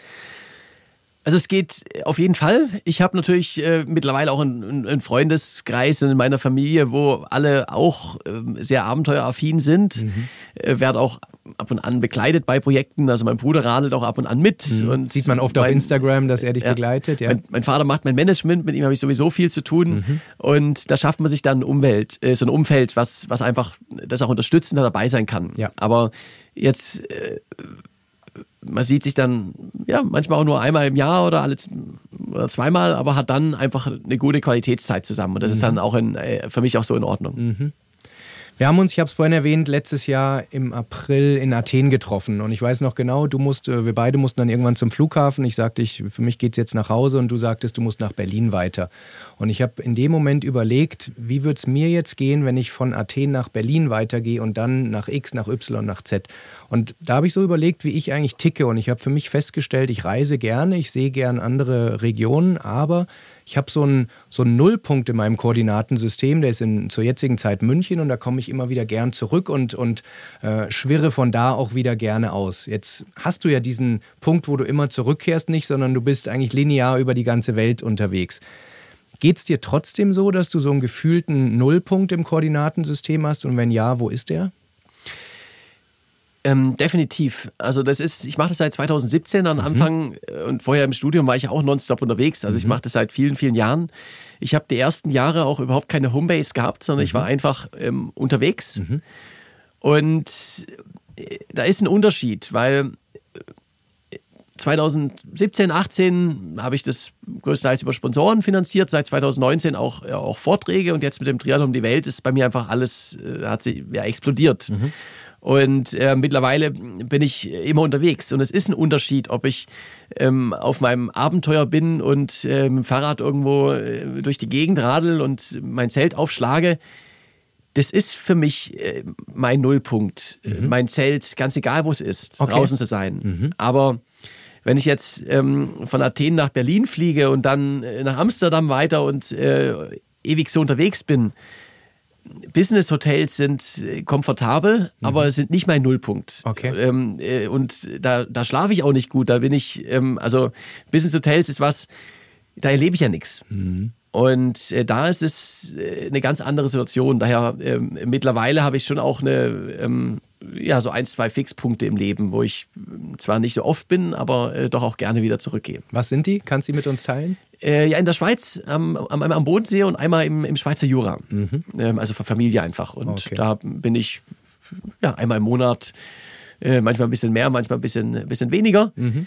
Aber das ist, das ist wichtig. Und ich mache mir auch Pläne, wie sieht mein Leben in, in der Zukunft aus. Und ich werde definitiv äh, nie, sage ich mal, ähm, jetzt äh, das klassische Leben haben, wo ich an einem Punkt bin. Das möchte ich persönlich nicht. Ja.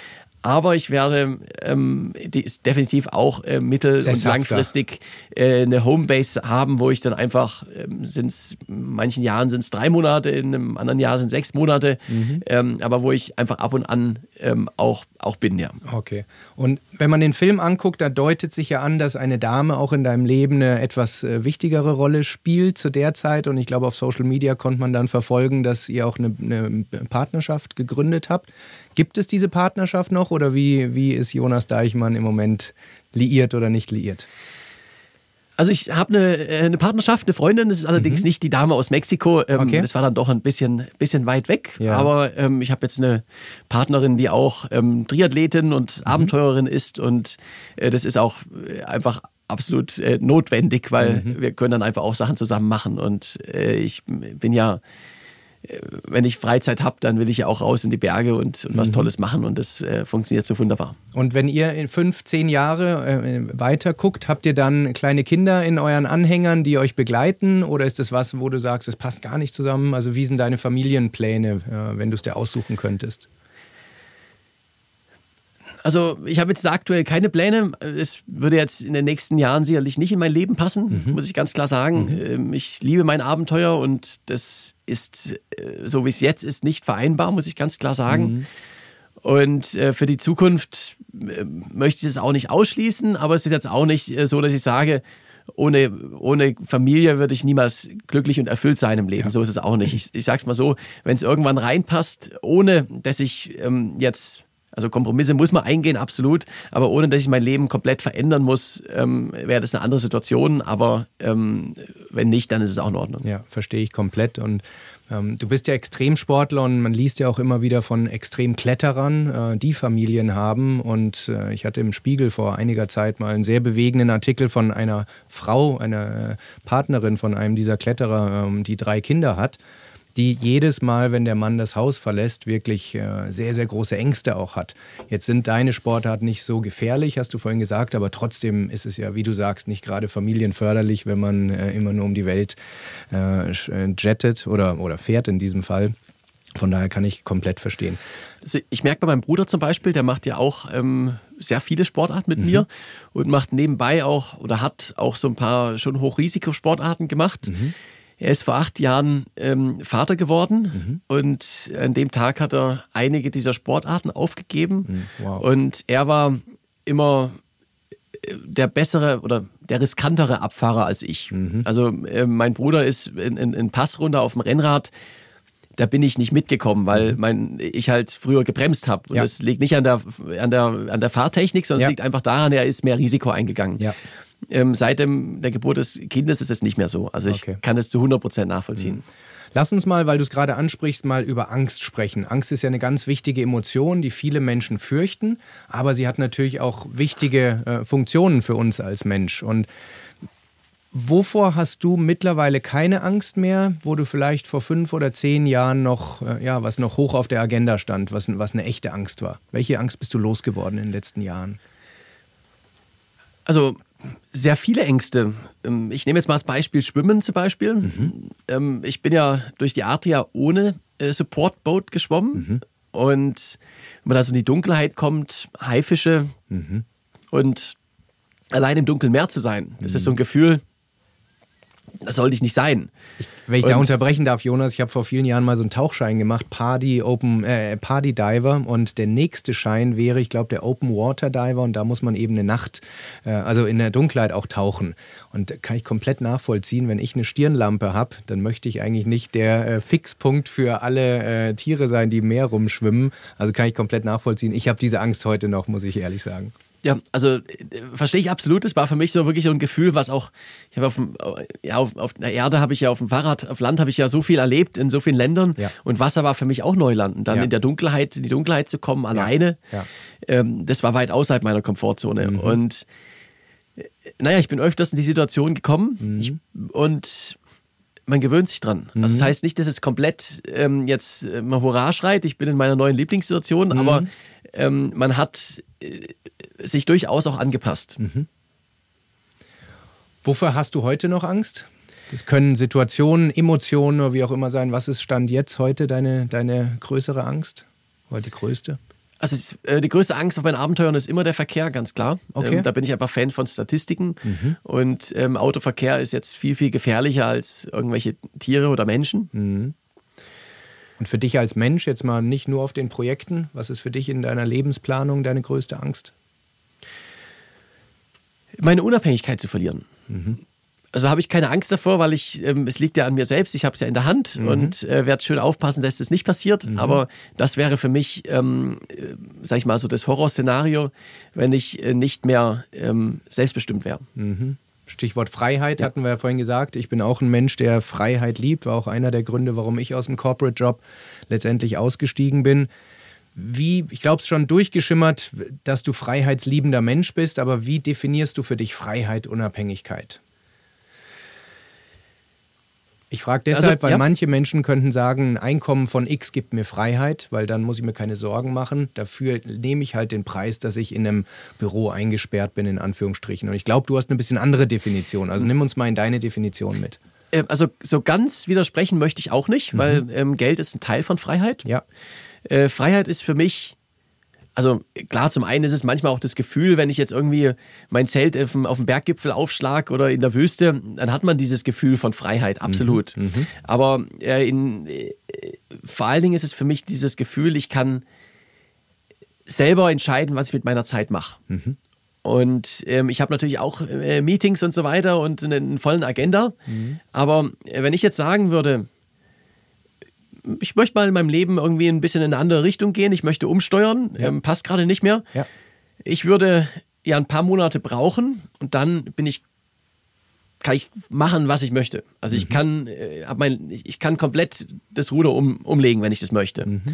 Und ähm, wenn ich jetzt sage, ja, ich äh, möchte jetzt eine neue Andenexpedition machen oder irgendwas, dann kann ich das machen. Ja. Und äh, das ist für mich Freiheit. Mhm. Und ähm, jetzt hast du gerade das Beispiel, ähm, mit äh, auch Geld angesprochen. Äh, das ist natürlich ein, ein, Teil von der Freiheit. Ja. Damit meine ich nicht, Multimillionär zu sein. Multimillionär zu sein ähm, gibt einem keine Freiheit, aber ähm, also sei denn, man macht sich extrem viel aus Geld. Ich persönlich ähm, bin bescheiden, ähm, mache mir nichts aus, aus Luxus. Mhm. Äh, für mich geht es aber darum, wenn ich Ersparnisse habe, wenn es mir finanziell gut geht, mhm.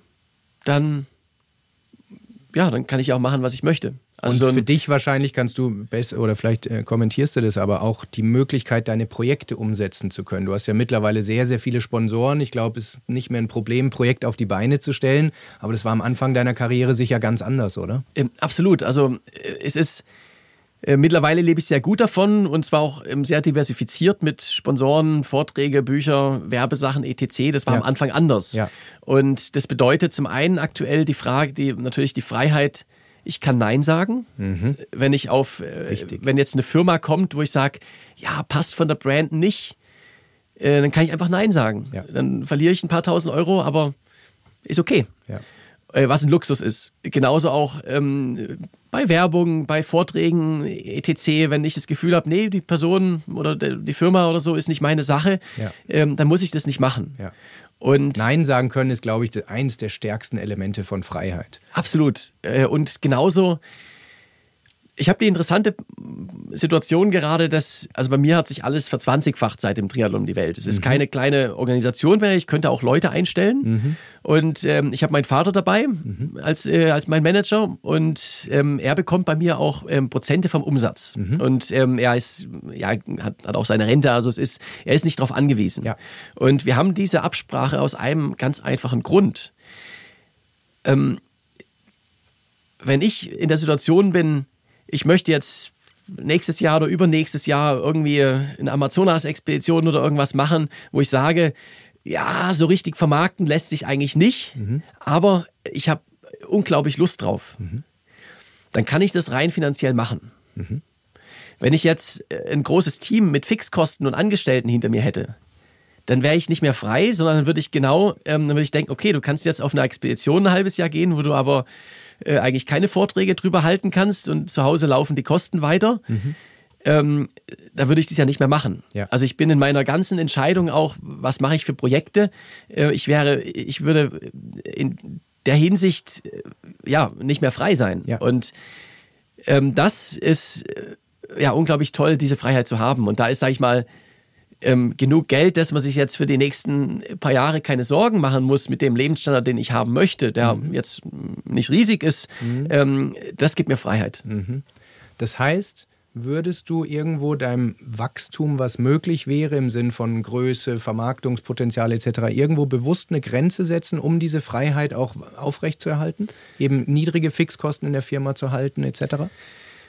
Äh, absolut, absolut. Also ich habe mir auch ähm, zum einen, äh, was Altersvorsorge angeht, ähm, ich investiere auch und äh, zwar sehr defensiv. Das heißt, da hat man dann auch, ähm, weiß man, was man über Dividende und so weiter bekommt. Mhm. Äh, und da gibt es dann auch einen, einen, Punkt, wo ich sage, ähm, okay, das bekommt man in Dividende rein. Ähm, das heißt, damit kann, ja, für einen gewissen Luxus muss man noch was dazu verdienen, aber von dem kann ich eigentlich leben und es ja. geht mir gut. Ja. Ähm, äh, viel mehr macht mich jetzt auch nicht glücklich in der Hinsicht. Mhm. Und ähm, bei dem Einkommen, was jetzt, sage ich mal, durch Vorträge etc. in die Firma reinkommt, ähm, ist auch der Punkt, äh, wo man sagt, klar, man kann noch ein bisschen mehr haben, aber ähm, wirklich so richtig glücklich machen würde, würde jetzt noch viel mehr auch nicht. Mhm.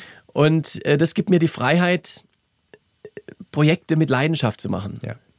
Und also oft ist es, muss man trotzdem auch sagen, ähm, gerade jetzt im, im Firmenkontext sind es ja auch die Organisationen, wo man, ähm, wo man gut Geld verdienen kann, sind auch meistens die spannenden, weil das sind äh, die, die viel richtig gemacht haben mhm. und ähm, auf, auf Top-Ebene zu sein, äh, dann da lerne ich ja auch brutal viel. Klar. Ja, also es macht, macht unglaublich spannend, aber ähm, äh, wenn man den Punkt hat, wo man jetzt, sage ich mal, wo es einem finanziell äh, gut geht, dann geht der Fokus wird ein anderer. Der Fokus wird dann viel mehr auf, ja, man möchte auch was damit verdienen, aber man möchte sich auch selbst verwirklichen. Mhm. Man möchte Projekte machen, an denen man persönlich wächst, in denen man mhm. weiterentwickelt, sich weiterentwickelt. Mhm. Und äh, das ist unglaublich toll, also diese Freiheit zu haben. Ja, glaube ich sofort.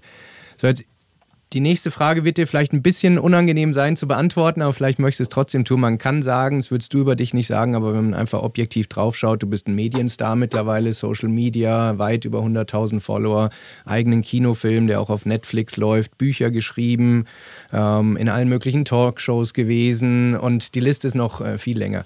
Jetzt gibt es ja trotzdem viele andere Extremsportler, die vielleicht konditionell, sporttechnisch auf einem ähnlichen Level sind, ähm, aber das nicht hinbekommen. Was glaubst du, fasziniert die Leute so sehr an deiner Reise, dass du eben diese wahnsinnige Aufmerksamkeit und diesen medialen Erfolg genießen darfst? Ich habe äh, also der Triathlon um die Welt war das definitiv erfolgreichste Abenteuerprojekt weltweit der letzten mhm. Jahre. Mhm. Und wir haben sehr lange diskutiert, warum. Ja. Und äh, für mich ist es ganz klar, es liegt an, also sind mehrere Dinge zusammengekommen. Zum einen, es war während der Pandemie, also ich bin dann zurückgekommen, hatte praktisch ein Monopol auf ähm, Medienstory und, äh, mhm. und auch auf neue Vorträge. Also Timing-Effekt. Timing, genau. Mhm. Ähm, der allerwichtigste ist allerdings die Story dahinter. Ähm, wenn ich jetzt ein, ein Profisportler bin, an Olympia oder Weltmeisterschaft, dann ja, dann hat man den Leistungsaspekt, der interessiert die anderen Leistungssportler. Mhm. Wenn ich jetzt über 250 Kilometer Radfahren am Tag rede, mhm. dann denkt sich die ganze Radfahrgemeinde, oh cool, das ist interessant. Mhm. Jemand, der den Radfahren nicht interessiert, hat da ziemlich wenig Interesse daran, weil ja. es einfach nicht greifbar ist. Ja. Das sind dann auch so Zahlen und äh, Dinge, die einfach ja, in einem anderen Level sind. Sind eh absurd hoch, deshalb kann ja. man es nicht einordnen. Und Triathlon um die Welt kann sich jeder was drunter vorstellen. Mhm.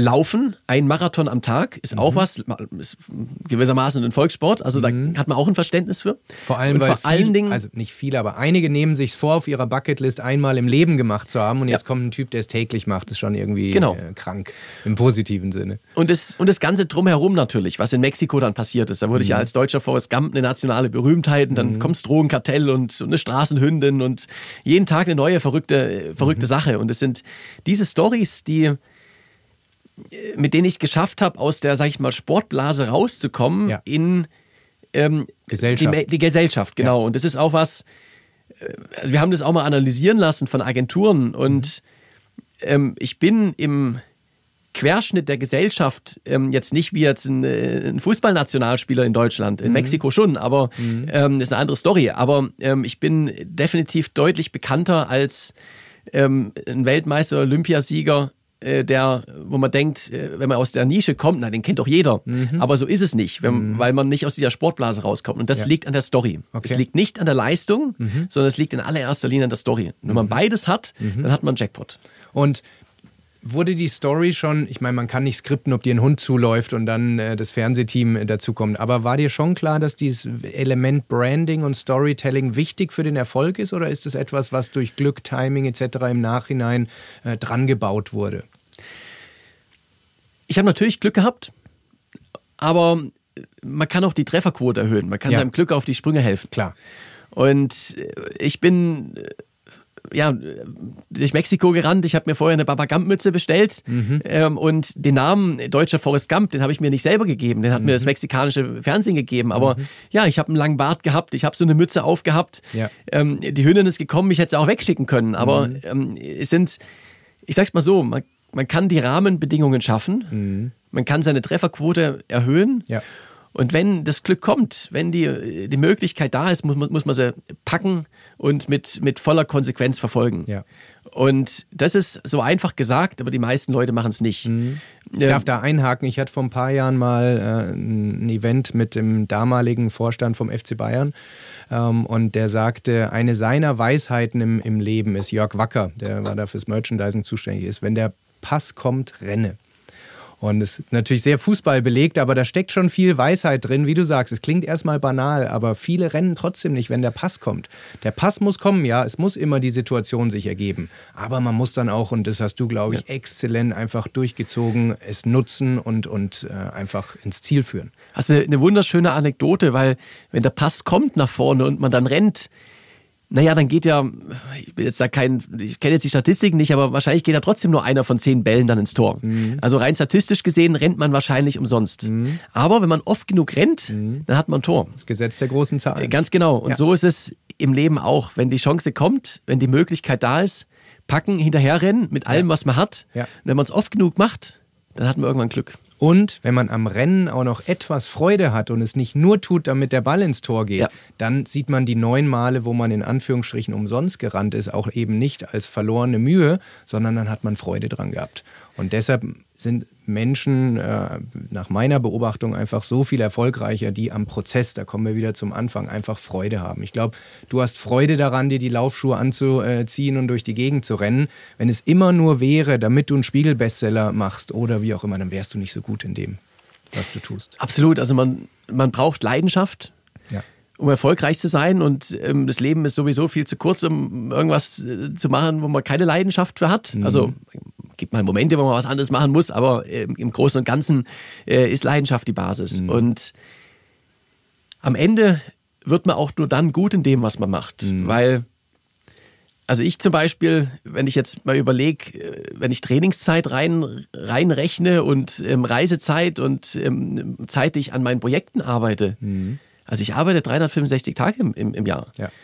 Äh, und zwar ähm, definitiv so viel wie ein Top-Manager. Ja. Aber ich mache es gerne, mhm. weil ich es mit absoluter Leidenschaft mache. Ja. Äh, ich würde mir viel schwerer tun, 40 äh, Stunden was zu machen, worauf ich keine Lust habe. Mhm. Und ich möchte jetzt nicht sagen, dass man im Unternehmen diese Leidenschaft nicht, nicht finden kann, in keinster Art und Weise.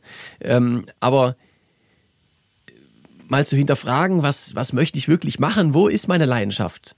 Und dann verfolgt man die Aufgaben mit Zielstrebigkeit, mit Spaß und Freude dabei. Ja. Und wenn man das macht, lang genug, dann wird man irgendwann automatisch sehr, sehr gut darin. Ja, das ist ein wichtiger Punkt, Jonas. Und es soll gar nicht der Eindruck entstehen, dass wir alle Menschen dazu aufrufen wollen, einen Corporate Job zu verlassen und, und Sportler zu werden oder so. Aber was ich mitnehme daraus, und das finde ich wichtig, ist, dass man sich mal die Zeit nimmt, wirklich zu hinterfragen, was möchte ich denn?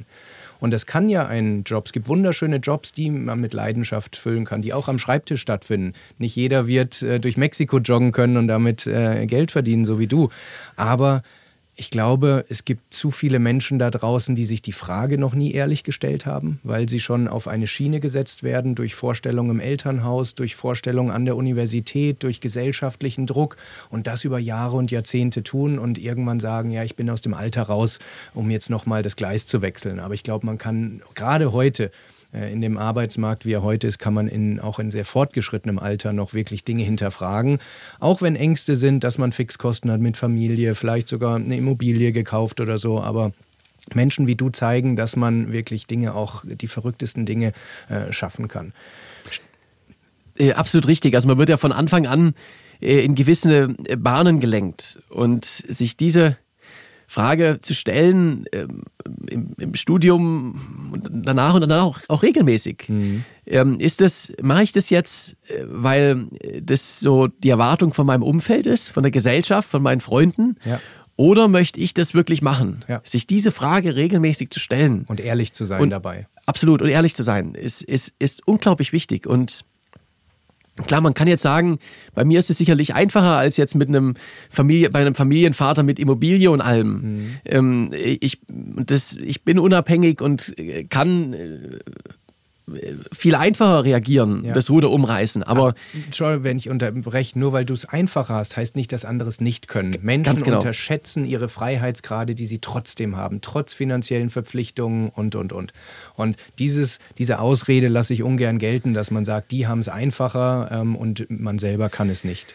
Ganz genau, es ist ein, ein bisschen schwerer, aber es geht. Ja. Und ähm, ich sag's mal so, wenn, wenn, ich bin ja oft mit, mit Leuten unterwegs, die auch, die auch ein bisschen älter sind zum Abendessen. Mhm. Und äh, die auch in, ihr, in dem, was sie gemacht hat, ähm, sehr, sehr erfolgreich sind. In dem Sinne, ähm, haben einen hohen Posten erreicht zum. Beispiel, mhm. haben, haben viel Geld verdient. Mhm.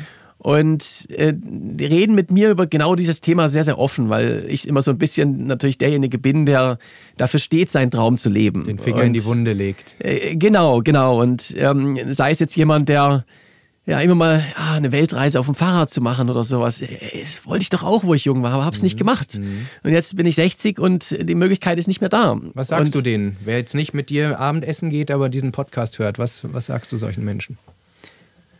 Das ist genau der Punkt. Ähm, das viel höhere Risiko ist ja, ähm, dass man am Ende seine Träume nicht gelebt hat. Mhm. Und sich da einfach zu fragen, äh, was, was möchte ich wirklich erreichen im Leben? Wo sind, äh, man muss priorisieren und äh, absolut, aber sich diese Frage nicht regelmäßig zu stellen, wo möchte ich hin, das ist doch das eigentliche Risiko. Mhm. Weil dann, dann kommt man bei dem Punkt an, wo man merkt, ja, gibt es eigentlich viele Dinge, die hätte ich gern gemacht, habe es aber nicht gemacht.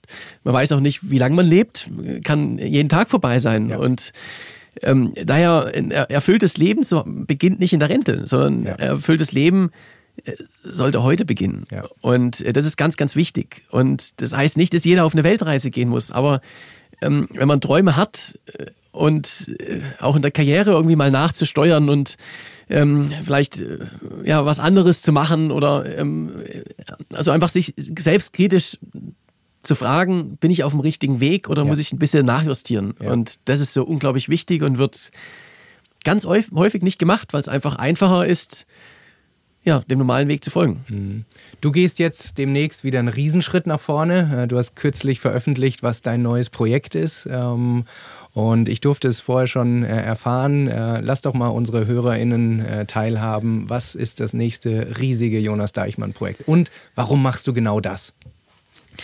Also mein nächstes großes Projekt ist äh, Transamerica Twice. Also ich äh, radel einmal von New York nach Los Angeles und dann renne ich zurück. Wie viele Kilometer sind das? Äh, sind 5.500 auf dem Fahrrad, ist nicht der mhm. direkte mhm. Weg, noch eine schöne Route und dann äh, knapp über 5.000 äh, zurück zu Fuß, auch unsupported. Also ich habe dann wieder so einen Laufanhänger hinter mir mit meiner Ausrüstung. So wie in Mexiko? Ganz genau. Okay. Ganz genau. Und das ist am 28. Juni geht's los, also schon sehr bald. Mhm. Und da bin ich so circa vier Monate unterwegs, also etwa dreieinhalb Wochen mit dem Fahrrad rüber und dann ein Ultramarathon pro Tag äh, zurück. Ultramarathon für Menschen, die nicht im Detail sind, was ist das in Kilometern? Über 50 pro Tag. Okay. Jeden Tag über 50 genau. Kilometer. Mhm. Der Grund, warum ich das machen möchte, ist, ja, Forrest Gump war mein Lieblingsfilm in der Kindheit. Also, mhm. und ich habe schon lange diesen Traum, ich möchte mal durch die USA rennen. Ja. Und, äh, Man muss ja dazu sagen, bei deiner, also bei den 120 Ironman um die Welt musstest du aus rechtlichen Corona-Gründen die USA weglassen. Ja. Erklär das nochmal kurz, wie deine Route war. Und das ist ja so ein bisschen jetzt unfinished äh, ähm, Turf, oder? Äh, absolut. Also ich, ich wollte ursprünglich äh, durch die USA rennen mhm. ähm, beim Triathlon um die Welt.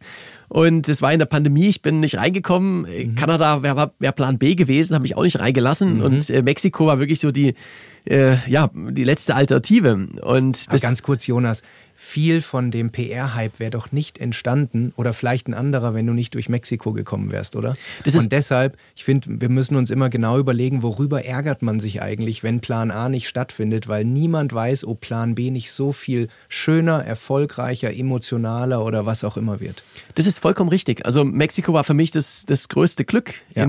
Es war für mich das tollste Abenteuer meines Lebens, durch Mexiko zu rennen mit so vielen verrückten Sachen. Ich habe Freundschaften fürs Leben getroffen ja. und ja, und auch äh, mein Leben ist ein anderes. Also auch das ist letztendlich das Business äh, basiert, ja, haben wir ja eben gehabt, auch sehr, sehr viel darauf. Also es Klar. war ein, ein, ganz großer Erfolg in jeglicher Hin Hinsicht. Ja. Und so, aber USA ist jetzt. Genau, und, und das ist der Punkt. Äh, ich habe auch, wo ich dann gemerkt habe, okay, final entschieden habe, die USA geht nicht, äh, es wird Mexiko da war ich nicht traurig. Mhm. Äh, ich hab's, okay, ja, schade. Und dann, naja, Mexiko wird auch gut. Da habe ich darauf gefreut. Und das mhm. ist ein, ein, ganz springender Punkt. Man, man, man muss es flexibel. Bleiben. Man muss flexibel sein und, und ähm, manchmal kann auch aus sowas was, äh, aus Pech und Unglück was ganz Tolles werden. Mhm. Aber auf jeden Fall habe ich diesen Traum noch und jetzt geht es eben äh, zweimal quer durch die USA. Wird äh, ja für mich ein ganz tolles, ganz tolles Abenteuer.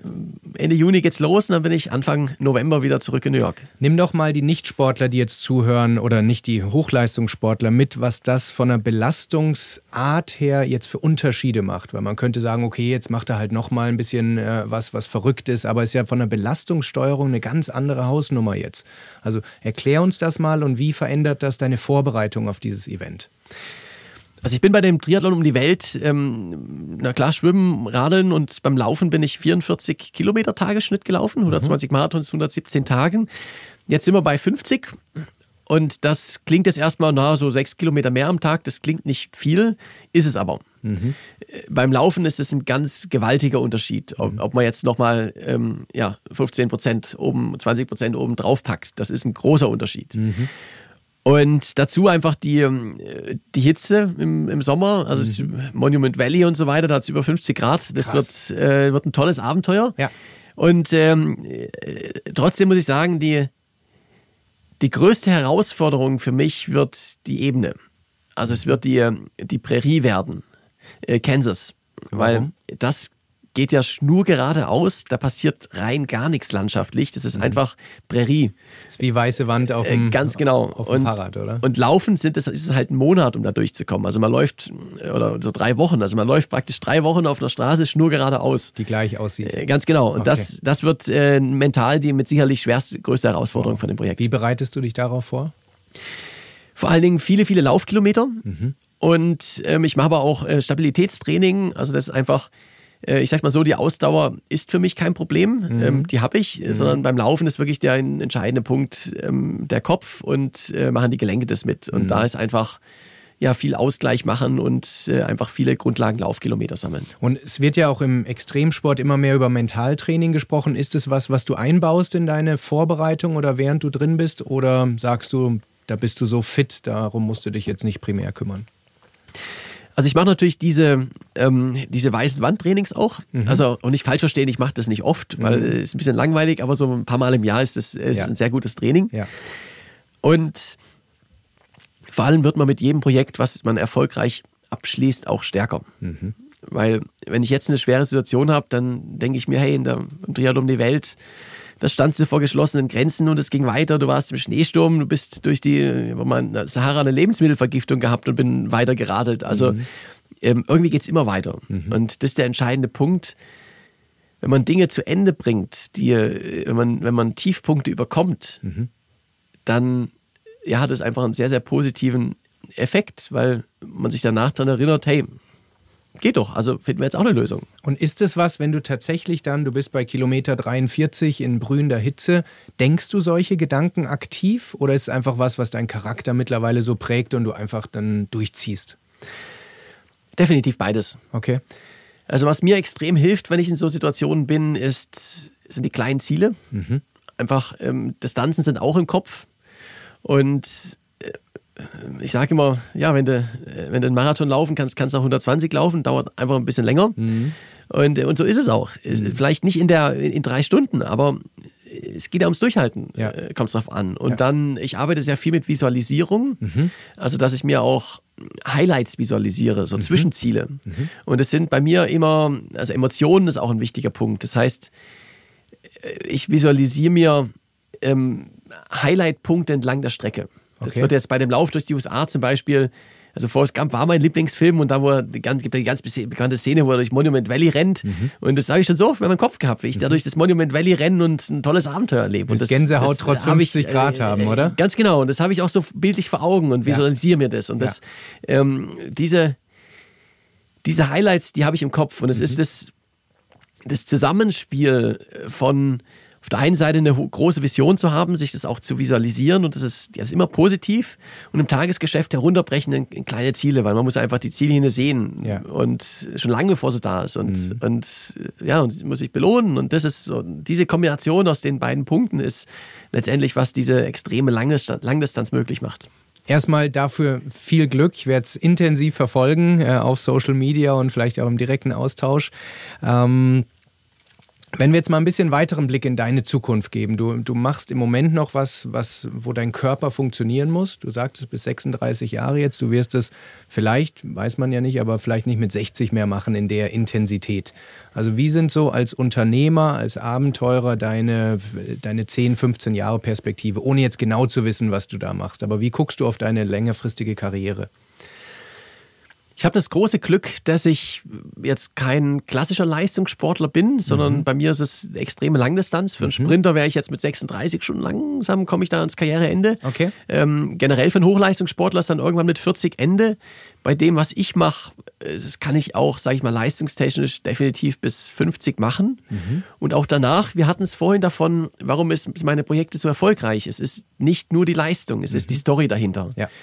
Und äh, ich sehe mich auch selber mehr als Abenteurer und nicht als Leistungssportler. Mhm.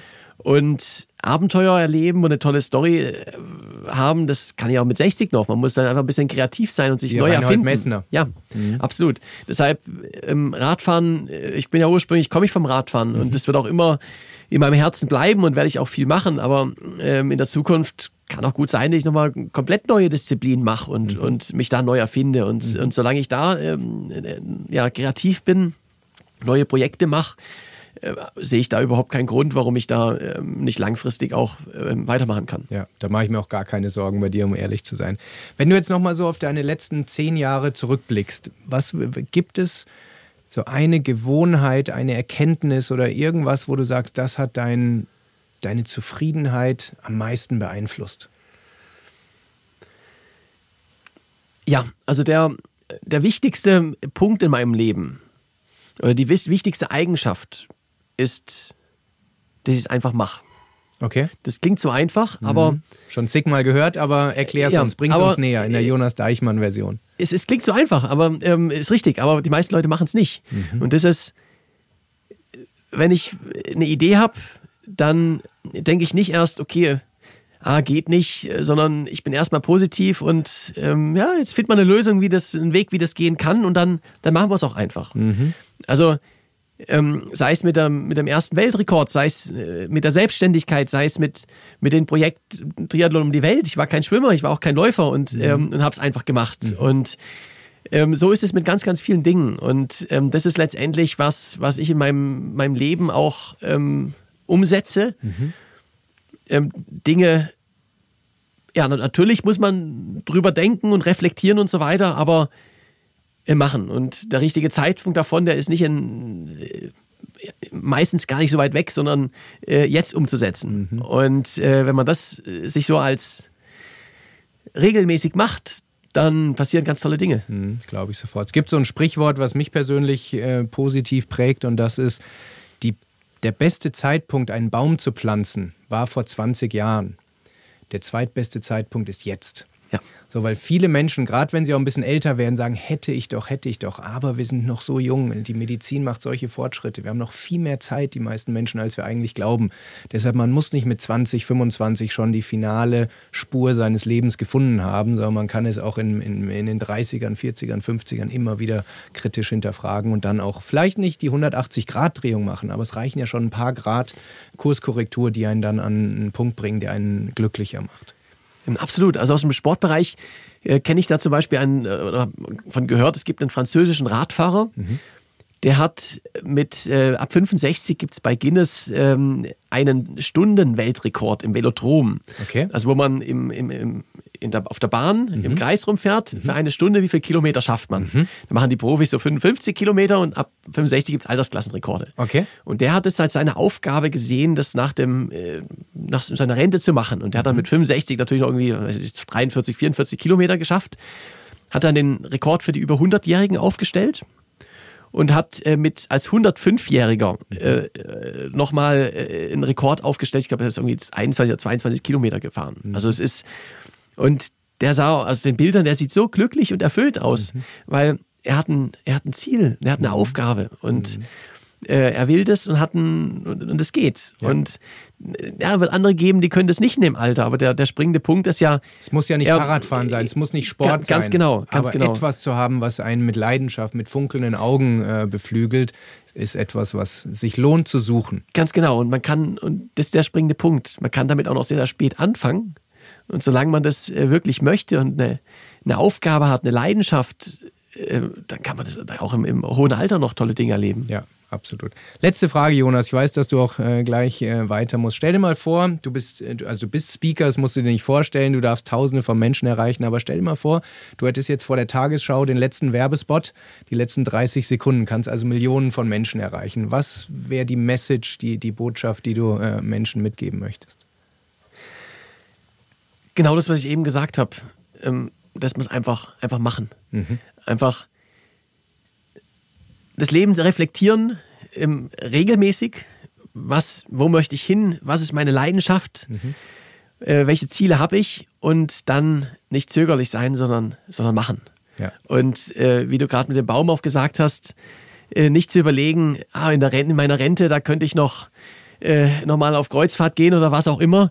Ähm, wir wissen nicht, wie lange wir leben. Mhm. Und das ist auch vollkommen in Ordnung. Mhm. Ähm, ist gut so. Genau. Man ja. muss da seine Balance finden, aber gucken, dass man ja jeden Tag was Schönes erlebt und äh, einfach machen und der Leidenschaft folgen. Ich durfte heute schon was sehr Schönes erleben mit unserem Gespräch. Vielen Dank, lieber Jonas, für das äh, Gespräch. Menschen, die dir folgen wollen, jetzt auch auf deinem neuen Projekt ist Instagram wahrscheinlich ein super Kanal, oder? Gibt es sonst irgendwas, wo Menschen dir äh, näher kommen können?